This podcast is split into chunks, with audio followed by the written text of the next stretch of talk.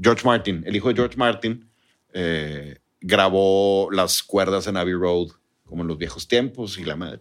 Es una balada, está chida la rola, pero lo que me dijo Íñigo en la mañana, me dijo, tú, si saliera eso ahorita, ¿crees que importaría? Y yo, vergas, no. O sea, ¿crees que crearía un shock como los Beatles en su momento? Y le dije, pues no. Pasaría como una baladita, ¿no? Desapercibidona. Y está chida la nostalgia de los Beatles, pero pues eh, está bien. Prefiero pues escuchar las rolas nuevas. No, tampoco están ojetes, las nuevas rolas nuevas de McCartney.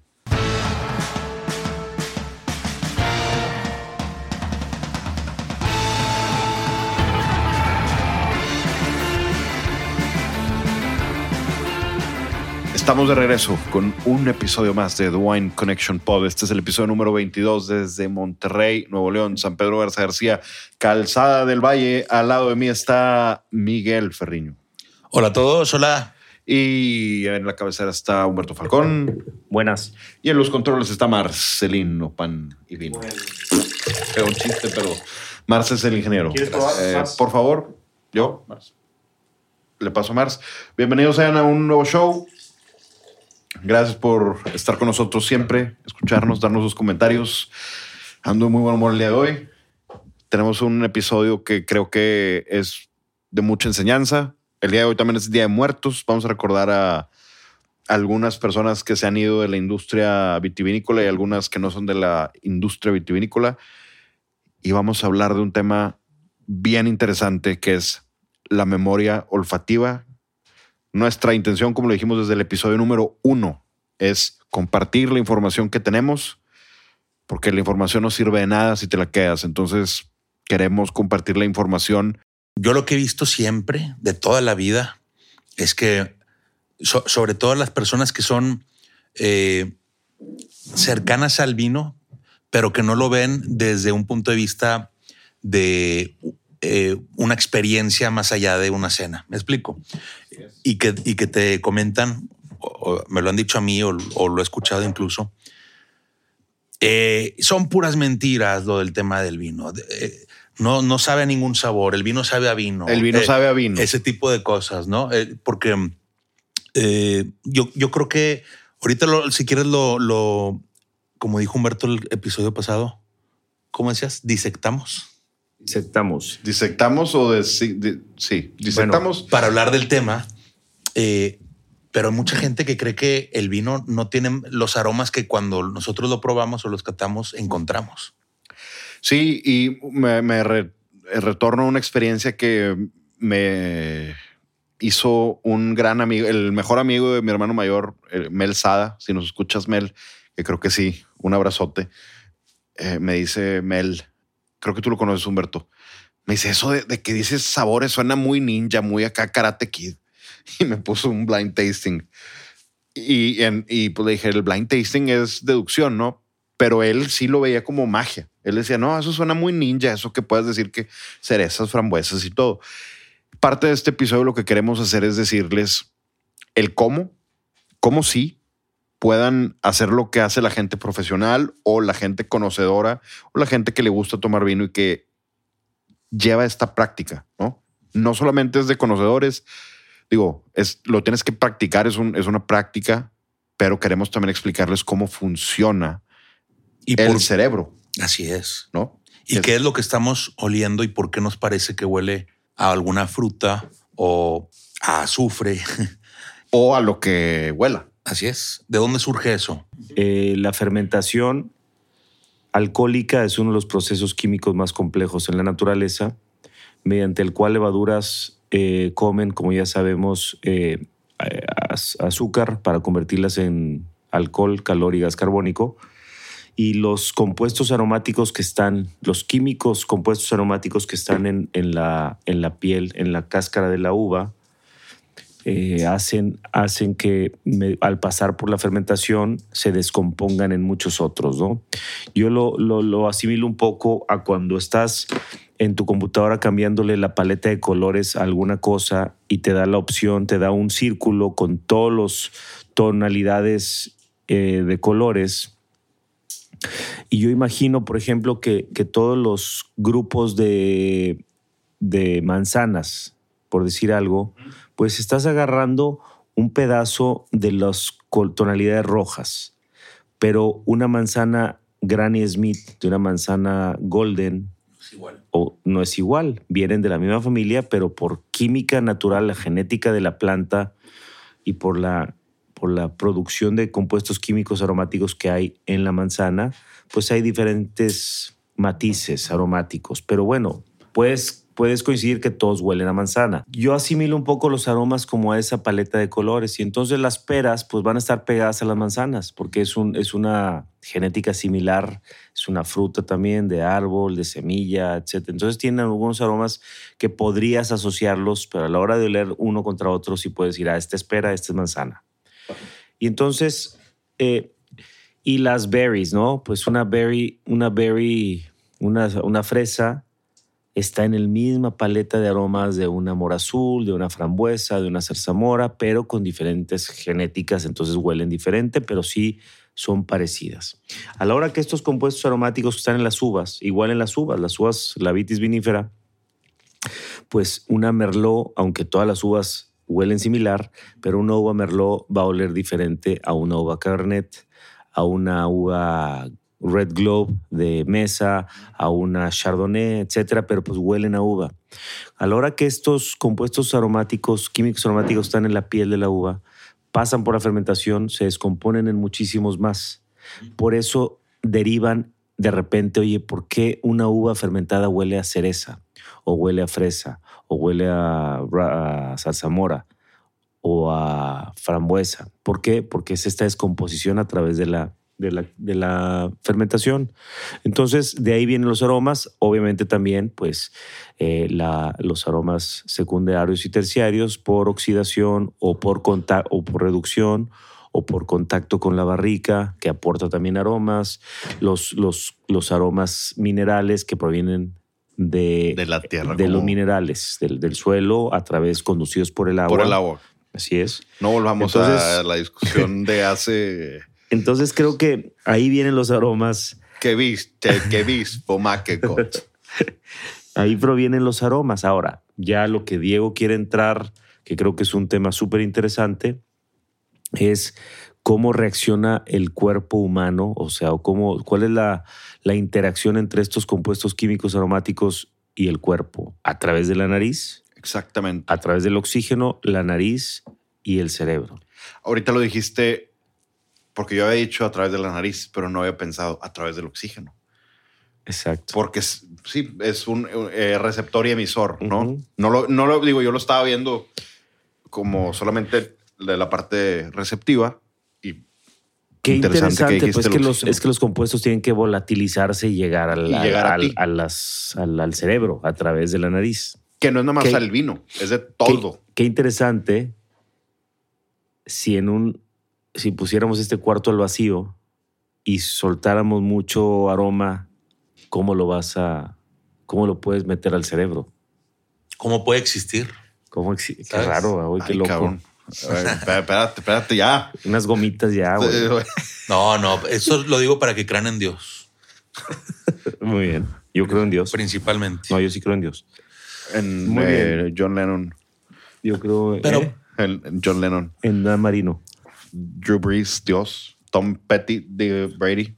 Humberto, eh, tú que, por ejemplo, produces vino, eso te puede llevar desde tú como productora que tengas una visión de voy a hacer mi procedimiento eh, de fermentación o de guarda o desde antes de, la selección del terreno, vaya, con un perfil de vino en mente, sabiendo que más o menos si sigues un camino, que dices voy a plantar en este sitio, este tipo de clones de, de uvas, eh, voy a detener el vino antes de que haga fermentación maloláctica, ese tipo de cosas para producir un vino que tú ya, ya buscas un perfil aromático, un perfil de sabores. ¿Sí me explico? Sí. Este, por ejemplo, las levaduras. Hay levaduras que, que extraen ciertos perfiles aromáticos y ya está muy estudiado eso. Entonces tú puedes utilizar una levadura de algún tipo de los laboratorios que existen y, y sabes que si quieres, eh, si tienes un Syrah y quieres extraer mucho la parte vegetal y floral, hay ciertas levaduras que, que, que va- marcan más ese perfil. Entonces, desde ahí, obviamente desde el suelo, ahorita que hablas de esto, me, me viene a la mente José Durán, que es un enólogo eh, que hace vinos aquí en México, Ícaro, su vino más reconocido.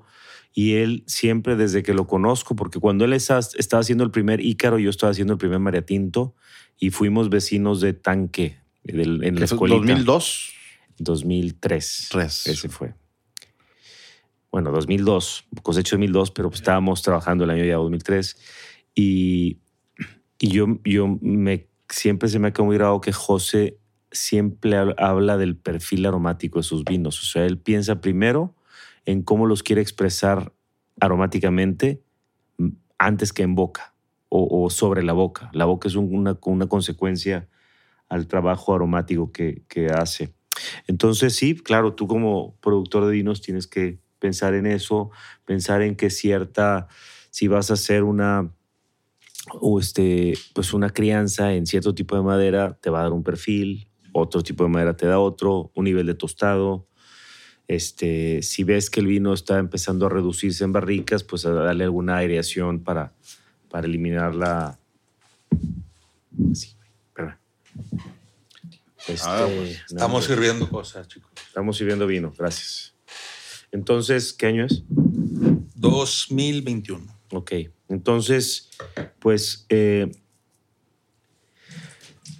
también si tienes un vino que está reducido en barricas, pues darle algún proceso en el rack and back, un proceso de oxigenación para, Batazos. para o darle un bueno el batonage también ayuda con la oxigenación y pero también pero más a, tra- a- a remover lías para que las manoproteínas de las lías interactúen con el vino y genere también aromas y, y- y volumen en boca y bueno entonces si quieren antes de entrar en el en el tema fisio- fisiológico Fisiológico. o fisionómico ¿cómo Sí, se dice? estamos El- bien jodidos con esas palabras, ¿verdad? sí güey Por eso, pues es la, es la por eso hicimos este estudio es, con pues es ana- anatómico más bien, no es la anatomía Es del anatomía cuerpo. humana del ser humano Sí, y cómo entonces, funciona.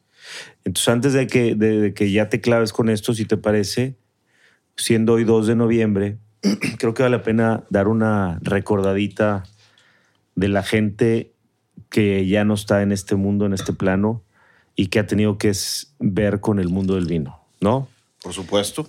yo, yo me puse a, a revisar. A mí siempre que, que, que pienso en, en- en, eh, mis héroes muertos, es imposible no pensar en Domenico Clérico, que es una persona a quien, a quien, a pesar de haber convivido poco con él en varias ocasiones, pero tiempos muy cortos, eh, me marcó mucho su, su energía, su pasión, su gasolina tan triste que lo empujaba, que fue la muerte de Cristina, su hija. Y, y bueno, pues además que murió 55 días exactamente antes que mi papá.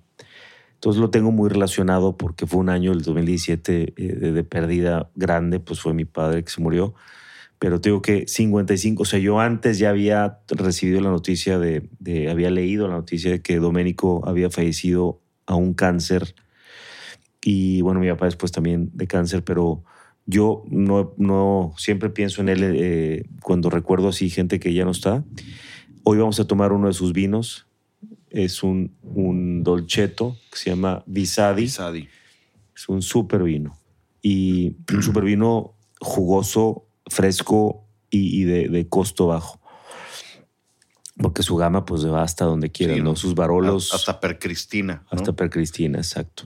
y quién me sabe parece- qué, qué más haya, en el. Digo, ahí está la caja abajo Es- de los varolos. Y, De los Aeroplan Servage. sí.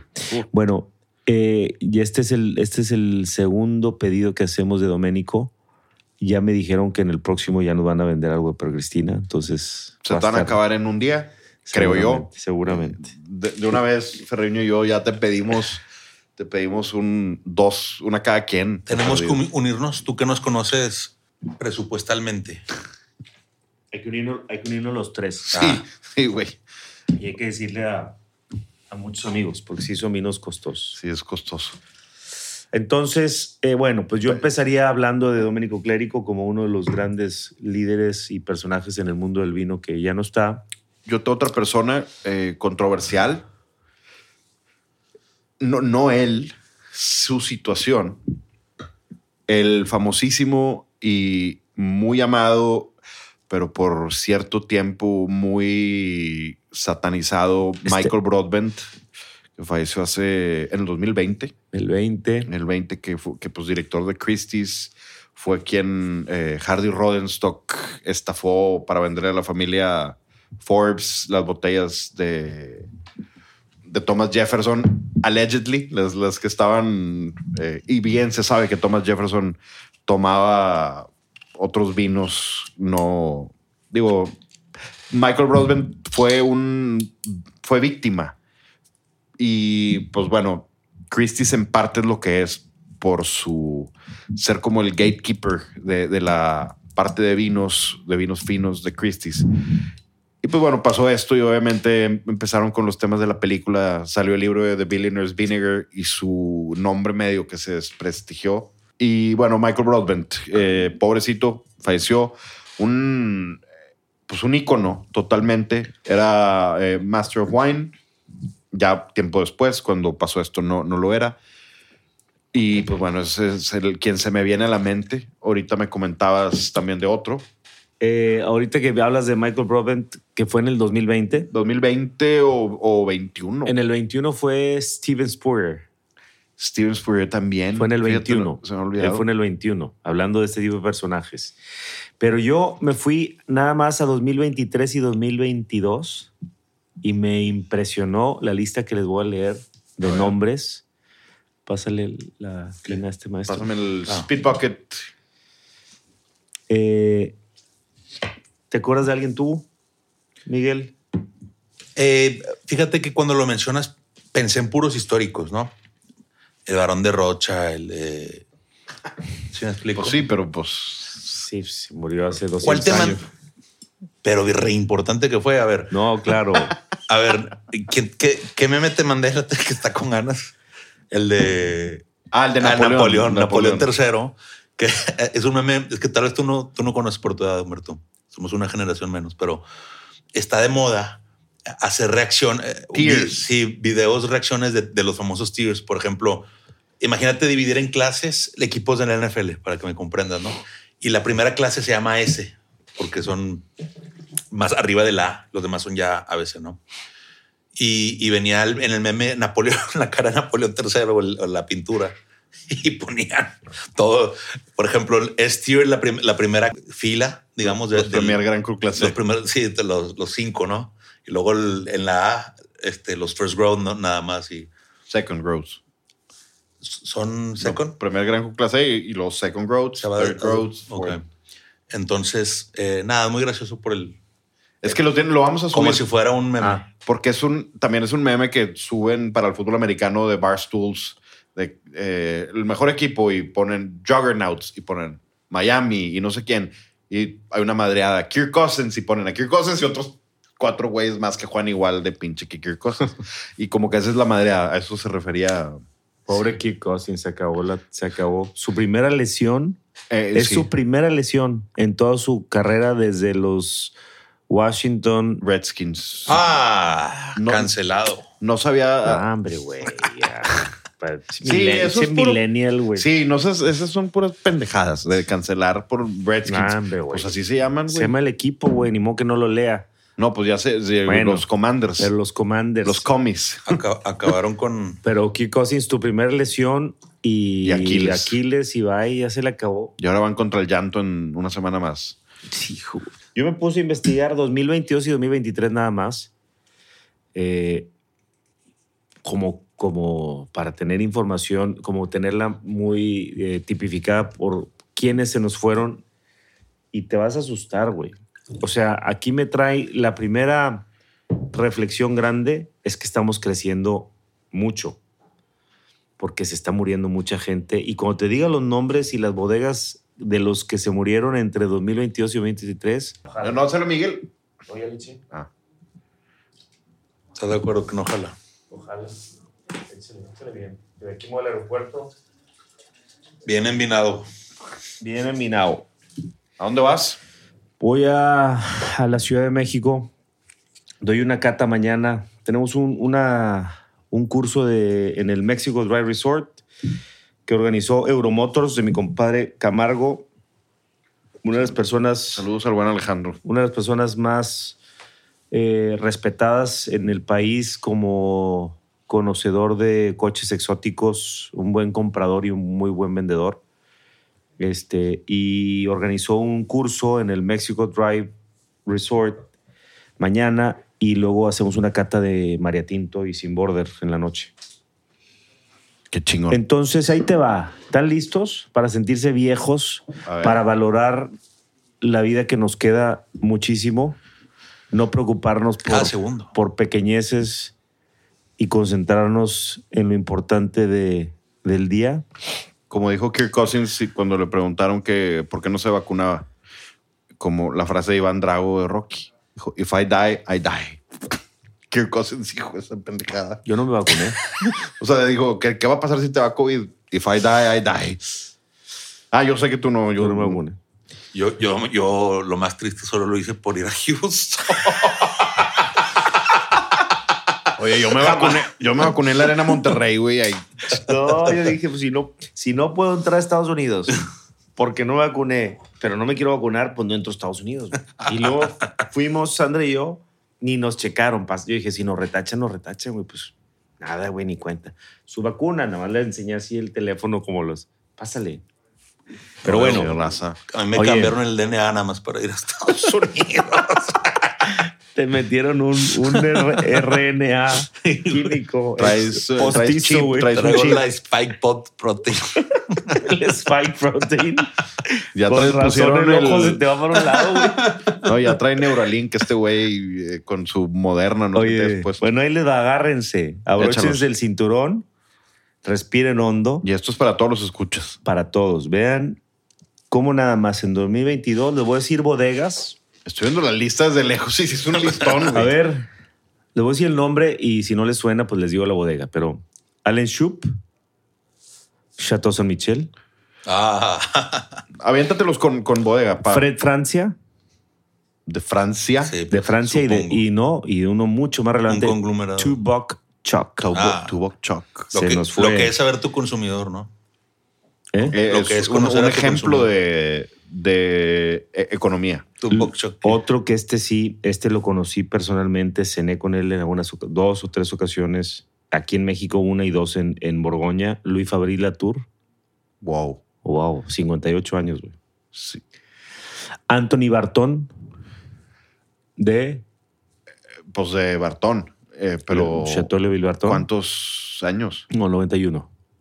Ok. to- pero todavía existe su. Está. Sí, claro, la bodega sigue. No, no, pues tiene un hijo. Sí, pero este él es el fundador. Sí. Luego, Jack Cake Bread, Wow. Otro que Oh, conoce Bread. consumidor. Sellers. Franco Allegrini, Pues también. eh, del Véneto. Puro magnate. Otro que este sí me, me. Porque yo compraba mucho este, este vino y su Cross Hermitage, porque era un muy buen deal y lo encontrabas hasta en, en Whole Foods, lo encontrabas mucho, a muy buen precio. Y compré mucho y me los tomaba porque era buen, buen Cross Hermitage por el precio. Creo que ya lo mencionaste. A ver, dilo. ¿Cuándo? No me. Ahorita. Ah, O sea, mencionaste el productor. Alan Grayot. Ah, no. no lo Alan. Grayot es un, es, un, También. es un cross también con 77. André Hugel. Mm, me dolió que dijeras eso. André Hugel, Alsacia. Alsacia. Otro con el que cené en, en Vinitali con él en una cena de productores, Lucho Tasca Dalmerita, de la bodega Tasca Dalmerita de Sicilia, que fue de los que empezó a, a introducir variedades francesas en el en, en suelo siciliano. Claude Tatangé. Wow. No, no vi. Sí, güey. Bueno, no vi la noticia. Pues se murió el año pasado a finales. Yo tengo unas Tengo unas mancuernillas que me regaló un evento que hizo hace mucho en México con Richard Clare. Yo tenía las de la con. Tengo las, tengo las mancu- ¿Eh? ¿Tú Yo tenía que- las de Don Periñón de, de Richard Joffroy. Tú me regalaste a mí las de. ¿Cuál me diste? Te, te di unas de Don un Periñón. editor, un editor que a mí me gustaba mucho, este compañero de, de Marvin Shanken en el Wine Spectator, Kim Marcus.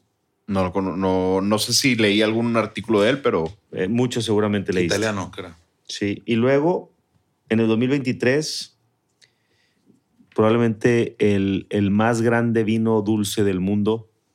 ¿Cuál sería? Sauternes, Dickem. Sí, pues. Alexandre Lursaluz, el año pasado.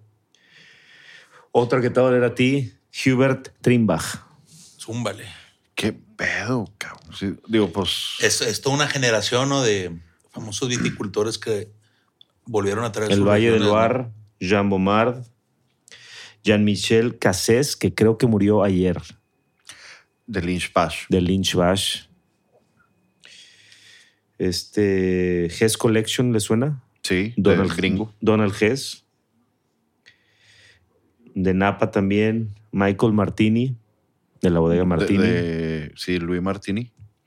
Y otro de mis, de, de mis favoritos Barolos, Luciano Sandrone. Se murió este año. Y ve, ve, o sea, si te pones a... Y ni si nos te- damos cuenta. si te pongo estos, ahorita esos nombres, es más, ponlos en, en- haz un post y ponlos. Y va a aparecer una carta de vinos. O sea, estás, estás viendo una carta de vinos chingona. Pues, güey, en, en- en dos De años se muerto. fueron todos, güey. ¿Qué quiere decir? Muchas cosas, ¿no? Pero bueno, lo que me reconforta un poco es que, salvo Luis Fabriz Latour con 58 años, pues hay un Michael Martínez 73, Luciano Sandrone 76, pero luego 88, 85, eh, 91, 92. O sea, alcanzaron a vivir, No, tuvieron una vida Algo. plena, larga. Dejaron un legado. pero los estamos alcanzando. La verdad. No nos asustes. Ya sé No, que pasó Halloween, pero No es para asustar a nadie, es nada más para. Para. apreciar sí, lo que para- tenemos. Para concientizarnos. No me vas a vender otro seguro de vida. Ya tengo el mío. Yo cancelé una cita con un. Pues salud. Espera, chavos. Falta algo importante.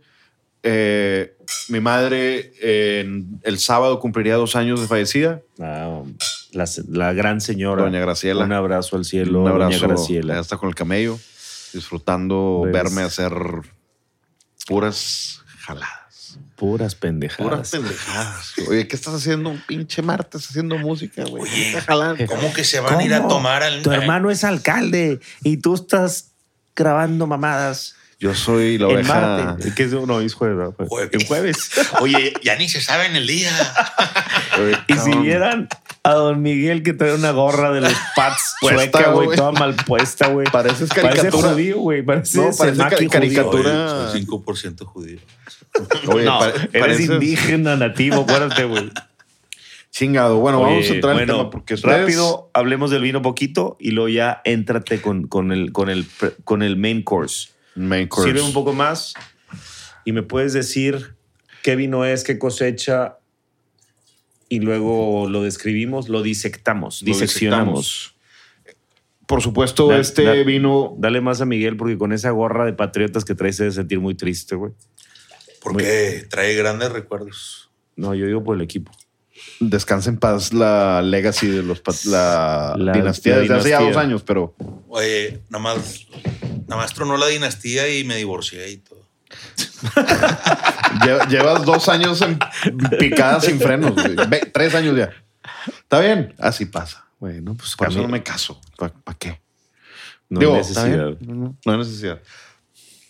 Eh, Domenico Clérico, en paz descanse. Nos quitamos la gorra con Domenico. Clérico. Tú 2020, no. Bisadi, Lange, Dolcetto. Es un Lange, el Este- Doc, Lange Doc, que si mal no, recuerdo. güey, ¿eh? Lange DOC, ¿no? ¿Cómo?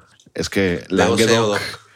me Ah, no, si me- suena Ah, Lange, Lange Doc. Doc. No, Oh, Lange, sí. espacio, denominaciones de origine controlata. Es correcto. Que si mal no recuerdo se llama Lange porque parecen en idioma piemontés, Lange son lenguas. Y parece que son unos valles que bajan de la sierra como lenguas, ¿correcto? Correcto. Muy bien, estudié bien ese curso Sí. con Poncelis. Acá está. No, pero acá tienes otro, otro diplomón atrás. Ahí está mi diploma de la corte de los Master Sommeliers De los- en 2004, septiembre. Ah, mira. La corte de los Master Manipuliers. 20 de septiembre del 2004. Me certifiqué. Hace casi.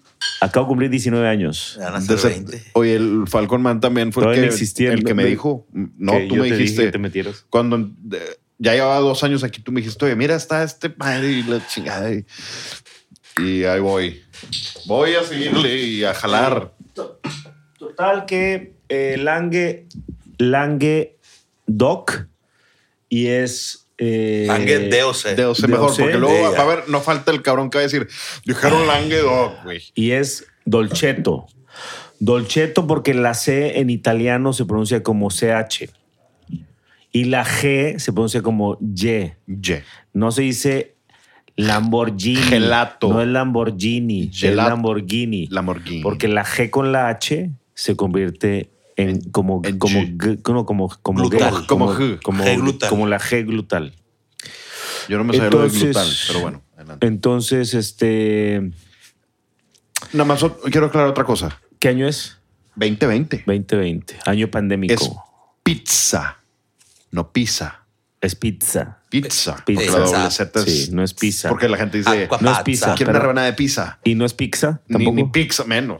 ni es Shira, ni es Pinot Noir, Ni Con- Pinot. Noir. ni Pinot Noir. Noir. Como dice... Bueno, Güey, entonces irlandés. hablemos del vino. 2020, Dolcetto, el nombre del vino es Visadi y es de el gran viejo Domenico Clérico, su vino que tiene Raspberries. Luego, luego, eh, muchísima frambuesa de entrada, algo herbal, pero frambuesa y arándanos secos. cereza negra también, Cereza negra, mucha sí. cereza. Grafito. La Sí, parte frontal está en frambuesas, cereza negra y arándanos, estoy de acuerdo. Es como ese cherry cola, ¿no? Sí. Que, que es bien interesante. Y luego siento, siento mucho la parte del grafito. Grafito, recuerden cuando estaban en la primaria sacándole punta a un lápiz y cómo olía la madera con el grafito del lápiz. Nosotros ya tenemos eso. el eléctrico Falcon Man. Sí, ya sé. Usted, no, tú eres de lapiceros. Ah, claro. Grafito. me, me, me- Porque ¿Tú no eres de lapiceros? No, lápiz, Zumba. Yo era jodido. yo sí usaba el lapicero porque que- yo creía que yo sabía dibujar bien. Y te lo juro que sí compraba Ustedes han lapiceros. sido sanpetrinos toda la vida. Yo era acueducto de Guadalupe en mi infancia, en la Ciudad de México. De Guadalupe. Sí, güey, así llamaba la colonia, güey. No, hombre, no, mataban gratis. Te lo juro, güey, te lo juro. Te lo juro, güey. O sea, no, e- no era de que como, de que como aquí en San Pedro que pagan para que maten a alguien. No, allá era gratis, güey. Era deporte, güey. Era deporte nacional de la sí, colonia. sí, cuan- sí. Era, No, como, no. era como los maras salvatruchas, güey, pero de chilangos. Pero eres un ejemplo a seguir, Falcon. Yo tengo, De, de verdad, no es más, no estoy, no estoy jodiendo. yo quiero seguir a Falcon. man. Entonces, Ay, cabrón. Bueno, ah, Ah, me salió está, este, es juicy fruit, esta fruta como juicy, más bien, más jugoso, candied fruit, diría como fruit roll up. Es, ese- y ahorita vamos. a cuando hables de candied fruit, para la gente que está escuchando, ¿a qué te refieres? como la fruta golosa, como cuando una fresca, una fresa está bien madura y tiene el dulzor, no tanta acidez. O sea, un poquito más madura de lo normal. Más madura de lo normal, no sobremadura, no cocida, sino Fíjate, yo, yo siempre lo había entendido al revés, o no al revés, eh, pero distinto eh, esa expresión. Por ejemplo, para mí cuando digo al- algo así es cuando tú haces una un tipo de gelatina o eh, una mermelada de una fresa, como se reduce toda el agua, se, se concentra mucho los sabores. O por ejemplo, si, se- si compras una gomita sabor cereza, es un sabor mucho más concentrado. ¿verdad? es a lo que voy. Tiene razón, lo, lo que quería decir es, cuando digo candied, es la fruta madura en, en forma de dulce. Ok. Por, por eso menciono fruit Como- roll up. El Pero fruit- sin fruit- estar compotado. No, Esa es la diferencia. Sí, sí, sí. Porque la, la- la fruta compotada es más cocida, más. Agarra el ejemplo de, de cuando te comes un fruit by the foot. ¿Te acuerdas de esos dulces? Sí, pero para que la audiencia entienda. Es el que es fruta fresca, pero en dulce. Sí. Eso es a lo que me refiero con ese candied fruit. Pero tiene una acidez increíble y tiene ese grafito, sí se siente. Un- como un té negro, ¿no? Algo así. Algo de Earl Grey. Que- Al- Algo así, ¿no? Como, ¿De qué, perdón? El, grafito y lo del té negro, como un Sí, totalmente. que lo dijo Miguel. No me voy a atribuir eso, No, lo encontré después de que lo dijo Miguel. Grafito y té negro. El color está bien bonito. Eso- Té negro, sin, pero ojo, porque cuando hay vinos que, que tienen este defecto de que se calentó la botella, le sale salsa inglesa o salsa Maggi. Mm. Aquí, y a veces pareciera té negro, aquí no. Esto es, esto es té negro eh, limpio. Earl Grey decía Grey. que como no, no tiene ese aroma a bergamota que tiene el, el té negro de Earl Grey, pero entiende el té negro. Y qué buena boca tiene, güey. O sea, es, es, Jugoso. es muy jugoso, y, pero trae, haz cuenta que viene, viene toda la fruta negra y roja llenando la boca y al mismo tiempo está un tanino barredor, un tanino barredor que se viene en la parte enfrente del labio y la encía y despierta y ahí, y ahí brinca la acidez. Empieza una línea de acidez ascendente que te hace salivar y sientes por un lado las glándulas salivando y por otro lado tu encía y tu labio secos, Sí. ¿verdad? ¿De dónde crees que surge, surge esa sensación? Como son, como son, son como unos taninos aperfumados, ¿no? Algo así. Está interesante eso que dijiste, perfumados. Porque no son muy, no son muy bruscos, Acabo de regresar. ni perdón. son muy de madera. No, no tienen, yo creo que esos taninos no tienen nada que ver con la madera, son totalmente del dolcetto. Del dolcetto, no es muy típico. Los taninos de la madera lo- se sienten en los lados de la boca, en la parte de arriba, y los taninos de la uva se sienten en la parte del labio En la nariz. superior, Ah, bueno, aquí lo, sentí- lo siento en, en, en, en el digamos, labio. En la lengua per se. Sí, en la lengua, en- pero aquí o en ¿no? el- se seca aquí. Sí, en el, en el paladar. Ajá. Eh, Sí, sí. Es, digo, esta palabra que utilizamos o que se utiliza mucho ya es trillada, el- es muy sedoso, pues sí, es, es sedoso. Es súper elegante el vino. Y creo yo que aparte de, de los grandes vinos que ya hemos platicado de Francia y demás, obviamente Italia, los vinos gastronómicos italianos, los vinos italianos son muy, muy gastronómicos. el de- sobre todo el norte, ¿no? El norte es la belleza, esto, un risotto de hongos. Un, eh, la semana pasada que fui a Bardot, pedimos el, el risotto de hongos, pedí el, ah, el Wellington. Puta. Espectacular el, el Wellington de, de Bardot. No lo he probado y creo que esto jalaría perfectamente con eso. Un, un tartar de, de res increíble. Fish and chips. Esto no, no lo pondría con el fish and chips, pero pedimos fish and chips y estaba muy bueno el que hace Guillermo. Ya le, ya le había dicho de ese piropo. También- y, pero bueno, esto también pudiese ser con una burger. Una buena burger muy... Yo no le pondría tanta grasa. Yo creo con un plato de salsa de vino, creo que era bien. eh, Obviamente no es un contraste, pero Un beef bourguignon. con un buff bourguignon creo que iría perfecto. Pues sí, güey, pero pues Qué delicia. es un- una belleza de vino, ¿no? Muy, muy fresco, buena acidez. Bueno, chavos, me voy al aeropuerto, Este tema trae descuento. ya lo subí. Visa, Domenico Clérico, Visadi y toda la línea de el, el Barbera y el Dolcetto tienen precio especial. Del, del 2 de noviembre, bueno, esto lo van a escuchar el 3, Tres. pero, tres pero, y medio. pero ya salió en redes, entonces en redes ya se puede ver que desde el 2 al 10, precio especial en Domenico Clérico, Barbera d'Alba y, y Dolcetto. Vengan a probar, son vinazos y conmemoren al, al viejón. Y digo, no se lo pierdan. La verdad es Sí. algo que, que es una, una joya. Lástima que te vas al aeropuerto envinado Es que, es que nos- el Inge... y no está el Inge. Ya es Rockstar también. Ah, felicidades Mars por la rola, muy buena. ¿Cuál? La que sacó. Tecu. Eh, sí, que Chingón. hace- Ah, sí, escúchenla. Y ahorita escuché una que se llama Maniquí de pro- próximamente de señor Kamikaze. Buenísima. Don Qué Kamikaze. Para el 10 de enero, eh, el sencillo con todo y video. Muy bien. Y sí, la de, la de Mars está en Lago Negro, creo, y con Roger Rogers en Spotify. En Se Spotify. llama Tecu, está chingona. Lo, lo posteamos también. Bueno, este, diviértanse, Andiamo, andiamo. denle. Ci vediamo dopo. Ponla, ponla. Falcon, vamos. Eh, vamos a entrar a este tema y primero quiero entrar de, de una manera diferente. Y si me lo permites, Digamos tú- más tú- intelectual. vamos a hablar de Henry Gustav Molaison. ¿Quién es él?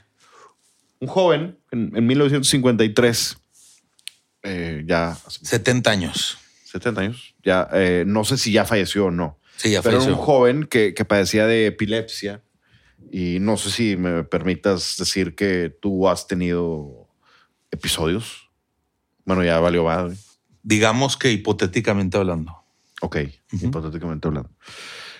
Y eh, eh, lo que es algo creo que es muy im- impide una vida normal cuando te dan cada día o Claro. cada semana, ¿no? Ah. Y en 1953 el doctor William Scoville hizo este experimento de removerle el hipocampo para ver qué sucedía, como teoría. Y al momento de removerle el hipocampo, eh, Henry dejó de tener esta, estos episodios epilépticos. Le hizo una lobotomía, ¿no? Lobotomía. Iba a... ¿Qué? Sí, gran canción. Bueno, le hizo una lobotomía, le quitó eh, este pedazo del cerebro, que el hipocampo es la parte que es el caballito de mar que tenemos en la parte de atrás del cerebro. ¿no? Y se le terminan las eh, seizures, le ter- deja de tener Convulsiones. sus convulsiones. Es que sí, es convulsión y es un episodio epiléptico, ¿no? Es lo mismo, sí. Es lo mismo. Pero la convulsión no nada más es por epilepsia, puede ser por otra Pero cosa. En este caso es- era En tema, si es neurológico, es, es una epilepsia. es epilepsia. Entonces se lo quita y deja de tener episodios epilépticos, pero deja de recordar lo que pasa. Pierde la memoria Pierde, no, bueno, pierde la memoria, y la capacidad de aprender, de retener, de retener ¿No? información. pierde la capacidad de retener información, pero tiene recuerdos antiguos, que ya esos recuerdos ya están impregnados en su cerebro, ¿no? Y a qué voy con esto? Vamos a entrar en este tema de ahorita que estábamos hablando de, oye, huele, sabe a esto y lo otro. ¿Por qué podemos nosotros memorizar? ¿Por qué podemos nosotros decir que el vino sabe a frambuesa, fresa, cereza? Porque tenemos nuestra memoria olfativa y como dijo Humberto hace ratito, el oxígeno entra por nuestra nariz y nos, nos, hace, nos hace recordar. Por ahí pues, se volatilizan los, los aromas. Entonces, voy a pasar este... ¿qué- qué? Eh, lo voy a hacer un poquito más técnico, nada más para, para que ustedes, los que nos están escuchando, vean cómo está formado. El, digo, ya saben muchos probablemente, todo esto es investigado con un doctor, mi doctor de cabecera y gran amigo, Ramiro Cárdenas. el doctor Ramiro Cárdenas, gran doctor. Cuerdita desde niño. Desde, desde chavito, ese era muy buzo también. Banda verde, ¿no? Era banda verde, Ramiro. Era banda verde. O amarilla. No, yo era amarilla, él era verde. Yo una vez me saqué blanca por esfuerzo. Era el de Y- esfuerzo. Y, me compraron un eh, 90 de promedio, así, una vez y me compraron un juego de Nintendo porque creo que eso nunca lo Sabían iban a- que era la última. Sí, no. Primera y última, sí. Pero bueno, salí bueno por otras cosas. El cerebro se divide en el lóbulo frontal, que, controla la, la conducta. Temporal, que es el oído y la memoria. Pariental, que son tus movimientos. Y el occipital, que es el equilibrio y la vista. De hecho, yo creo que traigo medio madreo el occipital desde hace dos días, te conté, porque ando medio vértigo, vértigo. Oye, al, al saber esto, yo creo que los mismos doctores ya tienen en planes eh, eh, acciones maquiavélicas, ¿no? De andarlos manipulando. Por supuesto, obviamente. Eh, digo, ya desde que yo tengo esta información, imagínate la que tienen ellos. Y creo que el, el que varias regiones del cerebro manipulen tu conducta, ponen tela de duda, y yo sé que este es un podcast de vino, pero ponen tela de duda si hay libre albedrío y no, no, ¿estás de acuerdo? Depende. Pues si, es que si vas con alguien. Y, Si yo hago un, si yo hago un dispositivo raro de shocks que te estén picando en el lóbulo frontal, seguramente voy a. Existen, bueno, existen. ¿y qué? ¿Para qué son? Bien rápido, otro plug, eh, paréntesis. ¿Viste el documental de Quarterback? No, ¿verdad? No. De Netflix. No. Ahorita hablando de Kirk Cousins. Ujú. Kirk Cousins semanalmente veía film con shocks magnéticos en el lóbulo frontal. Y era para retener memoria a largo plazo. Zúmbale. No sé si le funcionó o no. Pero eh, él, eh, de los tres quarterbacks que pasan, él es el único que hacía este proceso. Y tenía todo un doctor que lo. O sea, él mientras ve, ve film, tiene. Bueno, cuando lo está viendo para juegos, tiene una persona que tiene- lo tiene conectado. Pero bueno, eso es- ya es otro tema. Y el, el olfato es el, el- el proceso que nos lleva a recordar más. Es, el, es de inmediato. ¿Por qué? Porque está directo al, al lóbulo frontal y también se conecta con el hipocampo. Rápidamente, el hipocampo es lo que guarda nuestras memorias de corto plazo. Ok. Pero si, el, ah, si tienes un shock, si es suficientemente fuerte la memoria o, o consistente esa memoria, como, como hicimos nosotros por allá del 2007. Si hay un ¿no? evento muy fuerte, De- del olfato se va al hipocampo. Exactamente. Y del hipocampo se va al lóbulo frontal. ¿Ok? Si me, o sea, si me sigues esa parte. entiendo muy bien. Entra por la nariz, sale hipocampo, se manda al lóbulo frontal Exactamente. y luego. Y luego, Pero mencionaste si es muy fuerte la, experiencia. las proteínas que tienes en el hipocampo y enzimas mandan esa información al lóbulo frontal. Y se convierte en una memoria a largo plazo. Como que es más potente. Sí, Al, al ser una experiencia grande, percibida grande, es correcto. se hace más, se hace fisionómicamente Memorable, pues, digamos. este proceso en donde el hipocampo manda Lo manda al lóbulo frontal. proteínas al lóbulo frontal para hacerla una memoria A largo plazo. Fuerte. Sí, a largo plazo. sembrada. Sí. Y si es consistente también. Por eso cuando tenemos un shock de Una muerte de un pariente o Así es. un- una pelea con un amigo o un concierto que te gustó mucho y y yo sé que es un podcast de vino, pero tal vez estás inventando. ¿Sí me explico? Porque si es una experiencia subjetiva, bueno, este tiene- proceso pintas lo que quieras. Es que también- pintas una realidad que te peleaste, eh, tenía culpa el otro, me dijo mentira. ¿Sí me explico? Claro, eso, eso también se ve con el vino, porque tú puedes decir, como siempre decimos, yo te puedo estar diciendo que este vino huele a cereza. Y si tú no has probado la cereza, tú vas a decir, pues no sé, güey, a mí me huele a fresa. O, en- o de acuerdo a lo que dices, si no tuviste una buena experiencia con la fresa, Vas a decir, Pero- no me gusta el vino. o no, no, o probablemente no tuviste muchas con las fresas, pero vivías en un rancho donde tu abuelo tenía cerezos. Y tal vez te confunde, ¿no? Porque eh, químicamente tal vez se parezca el compuesto aromático, aunque no sea el mismo, pero a ti eso, eh, eso que se parece te trae a ti una historia de tu papá, de, de- de la que mencionaba ahorita, del abuelo con los cerezos, y, va- y dices en lugar de decir fresa, cereza. ¿Me explico? Exact, sí, exactamente. Y es donde entra la subjetividad, como dices. Así es. Porque muchas veces hay gente que ya ni siquiera se toma la molestia de decir es fruta, eh, es cereza, frambuesa, fruta cocida, fruta. Huele a frutas rojas. Hmm. Pues ya te evitas la. la porque sí, real, y, y no los culpo a esas personas, porque esas personas a lo mejor te, te lo están diciendo de una manera tan fácil para que tú escojas qué frutas rojas. Tiene mucho más sentido.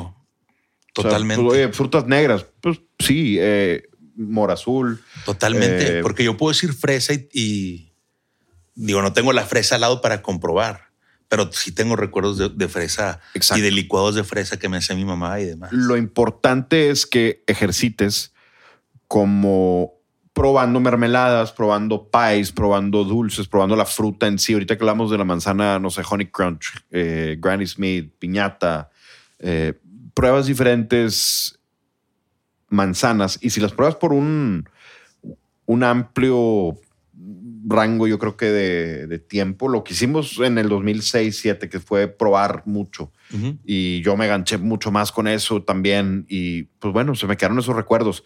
Pero siempre sigo, todo lo que me topo, comida, algo nuevo de comida, y esto no, ¿qué es?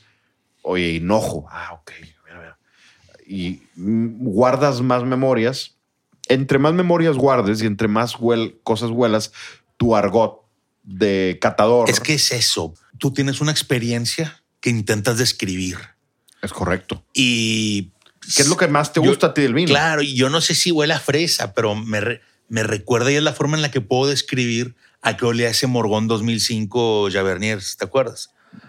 A Eh, fresa, a, a- a- a fresa en... Quick. A, quick en cotton candy, ¿sí me explico? Sí, eh, bueno, Y yo para no los que nos escuchan, no ya te- lo hemos repetido varias veces, pero ese vino a mí me marcó, a ti te marcó de una manera, a mí me, me hizo querer estudiar esto. Y mm, a esto me dedico, y de esto vivo, y de esto como, y de esto sobrevivo. E- e- Es una locura que no solamente ese vino, fueron varios, pero ese vino fue uno de los tres. Muy probablemente el uno o el dos, Sí, quizás el uno. y fue una gran sorpresa, pero Y costó eh, 25 dólares. justo te quería comentar, porque ahorita mencionaste, eh, es mucho de probar. Sí. Y lo, pero lo mencionaste de un lado de probar, ¿verdad? El hinojo, eh, ol- oler camote, tabaco, por ejemplo, que, que puedes encontrar en un chardonnay, en un gran cru, puedes encontrar aromas a camote. Pero del otro lado, yo me di cuenta que al probar muchas cosas, y sobre todo la clave no, no es nada más probar muchas cosas, sino clavar muchas cosas, perdón, probar muchas cosas conscientemente. Es como desarrollé la capacidad para uno poder percibir siquiera diferencias en el vino. Porque al principio, obviamente no. Yo, la primera, los primeros vinos que pruebas, obviamente todos saben iguales, porque no, no tienes distintas experiencias y no has eh, siquiera pensado en a ver qué estoy percibiendo, ¿no? ¿Qué percibo aromáticamente? ¿Qué percibo en el sabor? ¿Cómo se desarrolla el vino en boca? ¿Tiene peso o no? ¿Tie- ¿Siento alcohol o no? ¿Acidez? Eh, ¿El final es largo? Eh, ¿La potencia del aroma? Es de clavarte en el vino, de, de- de clavarte en tu experiencia y cómo la puedes describir. Es lo más importante, sobre todo. Digo, el, el que tú puedas decir, eh, este vino me recuerda no solamente a fresas y frambuesas, te recuerda a alguna época, ¿no? Eh, También, muchas veces. es, me recuerda a una época de ah, cuando yo tomaba mucho Borgoña, quizás. Rieslings. Uf. Yo hay una. Cuando a veces pruebo Riesling, me acuerdo de un verano eh, en específico y de la película de. Nada más de hablar de esto, me trajo aroma a un vino muy particular de un Riesling así, petróleo alsaciano. Y, y yo me acuerdo de ese verano de la película de Control que Sí. salió de, de 2007, Ian, Ian Cur- 2008, sí. sí. Ian Curtis eh, de, de Joy Division. Si no saben, vayan y escuchen el primer disco. Los dos. Los dos están buenos, pero bueno, es un show de vinos. Y al, al momento de, bueno, la memoria olfativa, si- siguiendo con, con ese tema, es impresionante cómo pasa a tu cerebro y después pasa al, al lóbulo frontal y ahí se quedan tus memorias. Y ahora, no sirve de nada si no sabes accesar a ellas. Hay un estudio de Tim Gazer donde a Master Sommelier, uno de los que sí respeto y de los que no hicieron Chapuza. no, chapuza, eh, crímenes. Eh, yo no sé por qué lo siguen trayendo acá a México. Disculpe, hot take. No sé por qué lo No, siguen no. trayendo acá a México. Hot take. Vino Bill Clinton a acá a San Pedro hace dos semanas. Ah, yo no sabía. No, yo vi vi todos presumiendo la foto. Algo de lo que habla Tim Gazer es el all act, olfactory memory. Cómo accesas a, a la memoria es en, en tu volteando hacia arriba a la izquierda. Como cuando te dicen, ah, este, ¿de qué color eran tus calcetines ayer? Y que volteas para la izquierda Volteas para recordar. Eso significa.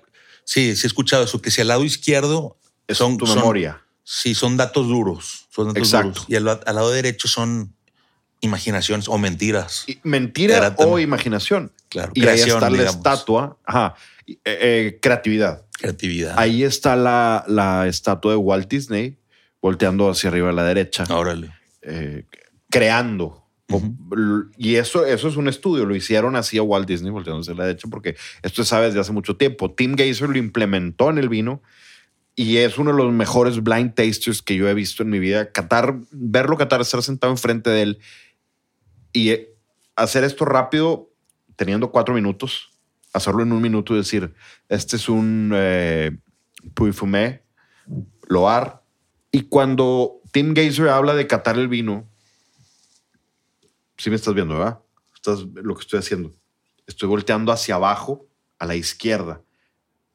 Y él dice que es como entrar en un trance, el catar.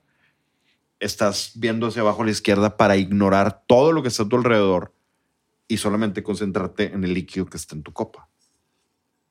Y si haces el ejercicio de estar oliendo e ir levantando la mirada al mismo tiempo, dejas de percibir el olor. Inténtalo. Vamos a hacerlo.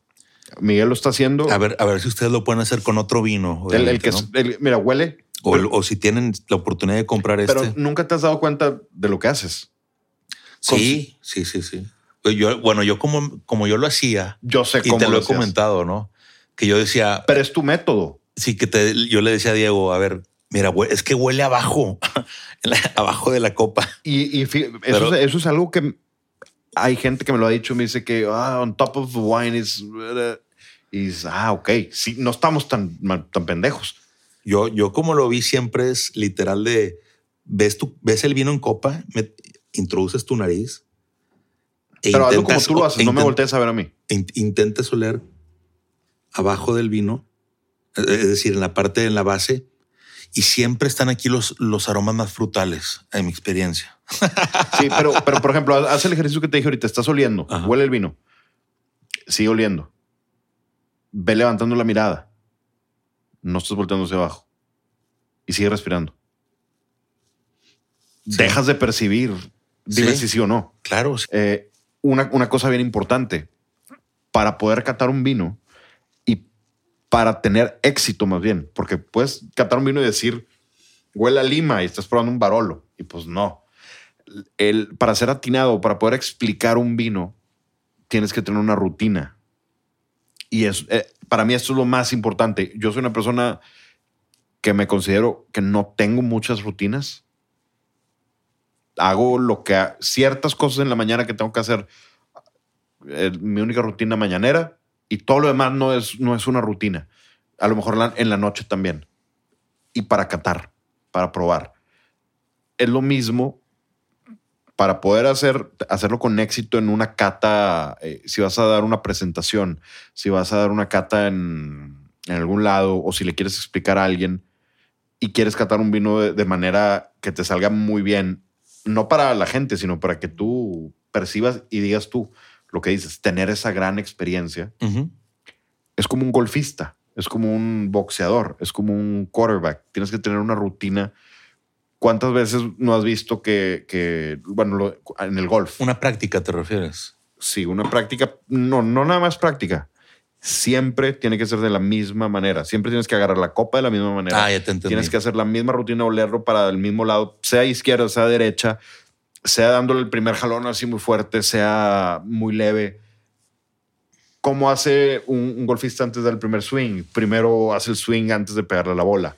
Y siempre es la misma mecánica, las mecánicas. Un quarterback que hacen un...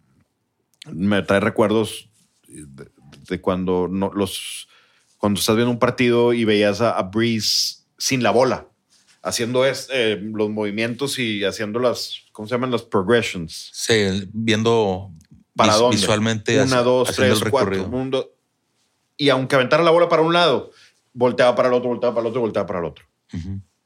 Siempre es, un, es una practicar esa rutina y es lo mismo un tenista, hace lo mismo. Un boxeador, un boxeador ya por rutina eh, tira un jab y, y mueve la cabeza para atrás. Sí. Entonces, esto es una recomendación mía. A mí me ha funcionado muy bien el tener mi rutina de catar. Siempre hacerlo de la misma forma. Siempre es de la misma manera.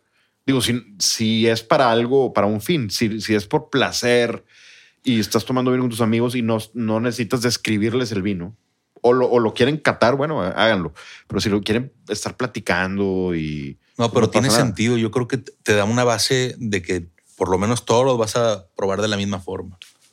Y de eso se trata, ser con, eh, para poder sí, para, y para poder comparar y para y para yo creo que de misma de la misma forma a ti te esa restricción hace que tú seas más abierto a percibir las diferencias. Exactamente.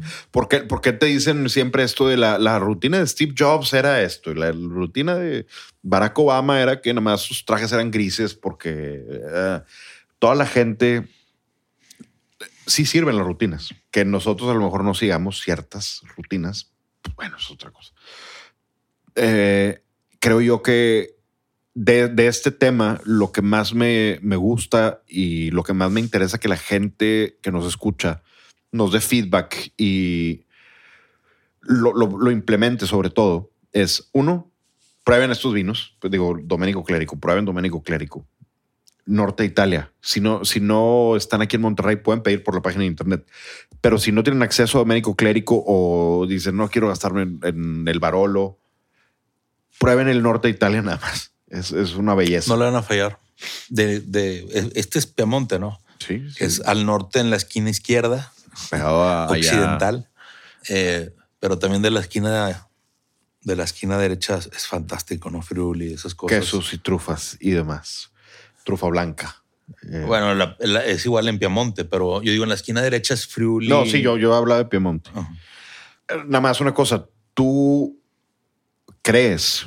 Ahora yo, yo te pregunto a ti. Para ti, ¿cuál es el beneficio de saber esto? Eh, de forma práctica es enorme porque hay muchas personas que batallan mucho y por lo menos este ejercicio se lo pueden compartir a ellas o si ustedes eh, han, pasado por eh, eh, lo que acabo de describir de, de, decir, no, es que no encuentro diferencias. Vuelvo a lo mismo. Mi consejo personal, lo que me sirve a mí es probar mucho vino y ser consciente. Lo complemento con lo que dice Diego de igual tener esa, consistencia de la misma experiencia, replicarla para verdaderamente afinar nuestras percepciones. Y, y sobre todo si vas a tener si estás presentando tu WSET 1, 2, 3, 4, eh, Master Sommelier 1, 2, 3, 4, te van a, no te lo van a decir. Más bien depende del mentor que te toque. Porque hay mentores que te dicen el blind tasting es, eh, tienes que tener un talento especial. Puede que sí. Puede que es como la gente que se le da la matemática hecho madre. Yo ni aunque me ponga dos años voy a poder hacer matemáticas como gente que conozco. Eh, yo no. creo que sí, yo creo que todo se aprende. Mira, no, uh, chequen el video de los niños corea norcoreanos haciendo, eh, bailando. Y vas a decir, ah, pero no puede ser. Eso, eso es mucha práctica. Eso es a puro machete. Al humano lo puedes forzar a hacer lo que sea. Sí, no. No, pero, pero hay cosas que no. Hay cosas. Claro que te puedo enseñar mate. No, no, a, ver, sí se sumar, güey. A, a, lo que voy es, hay, hay gente, sí existe el talento claro nato. Sí, el, el, el talento natural, raw, claro que existe. Ejemplo. Messi, Messi, Maradona, claro. Mucha gente dice, oye, Cristiano Ronaldo tiene más mérito porque no nació con ese don le echó más ganas y la, no, ahí no, ahí no. Está en una liga profesional. No, pues lo que tú digas, ¿verdad? Pero bueno, es, tu, es ejemplo, lo que te gusta. A, a, ayer en el estudio, yo grabando la voz, yo no soy un cantante nato, para nada. Uh -huh. Tuve que practicar mucho, sí. eh, tuve que calentar mucho. Y me acuerdo de un gran amigo que ahorita está en Estados Unidos, de, de Cisco. Ajá. Cisco ni siquiera calienta y se sube a un escenario y ¡trac! canta como Mick Jagger. Eh, o, o, Mick Jagger, punto. Se sube al escenario sin calentar. Bueno, él se ha de calentar porque si no se truena. Ahorita sí. ¿Tú crees que en los 60 calentaba Mick Jagger? Otro ejemplo, y ya ahorita vamos a ser un poquito ameno de esta manera. Hay un. Ayer leí una entrevista de, de Liam Gallagher. Por el, estábamos hablando del tema de las parcas pero Roger Dart Daltrey, el cantante de The Who, tiene su rutina para calentar la voz. Uno de los mejores cantantes de todos los tiempos. Chicos, si quieren volver a escuchar esta historia, denle un gran review a este podcast en donde lo estén escuchando. Cinco estrellas o like. Esto nos ayuda a seguir creciendo. Muchas gracias, chicos. Y súbanlo a sus redes y a sus amigos.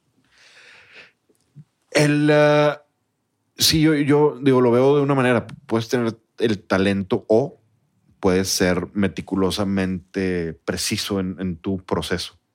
Como te digo, en Coro Master Sommeliers hay eh, maestros que te dicen, no, es que yo tengo nada más así cierto talento. Tim Gazer es uno de los que te dice así, así, así, así, procesos. El escaloncito, ¿cómo le haces? Hay otros que te dicen, no, más practícale. Tú practícale. ¿Cómo? Practícale, huele, toma vino y sigue probando. Yo creo que no es nada más así. Yo creo que tiene que haber un met una metodología, la cual es la que estamos explicando. Yo digo, creo yo, y esto lo aprendí de Tim Gazer, que aparte estar sentado uno a uno con él es espectacular como en un minuto te dice Sabenies o te dice eh, cualquier eh, Puy-Fumé o te dice lo que sea, cualquier región. Es capaz de mencionarte el productor. Digo, también siendo monopolio. Sí, Jolie, él te te lo juro que él sí te, eh, me ha tocado estar enfrente de él.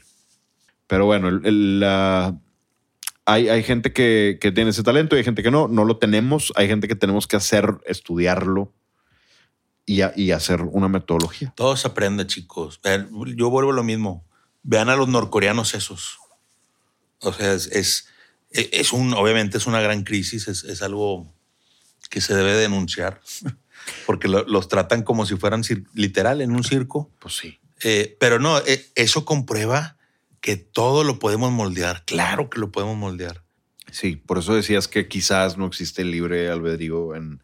Sí, son temas delicados, pero por ejemplo, yo no creo que un norcoreano tenga libre albedrío.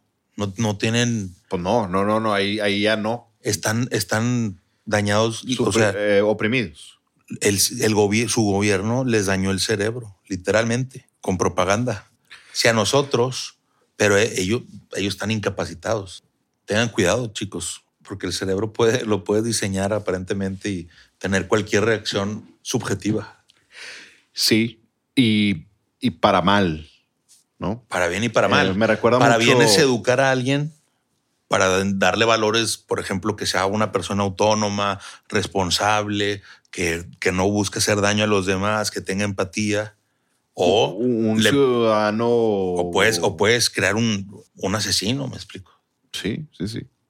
Y me, me- me trae, y no por el aroma, por lo que dices, me trae eh, recuerdos al libro de 1984 de George Orwell, que pues, no existía el libre albedrío en la vida del... En, ¿Cómo se llama? ¿Cómo le llamaba?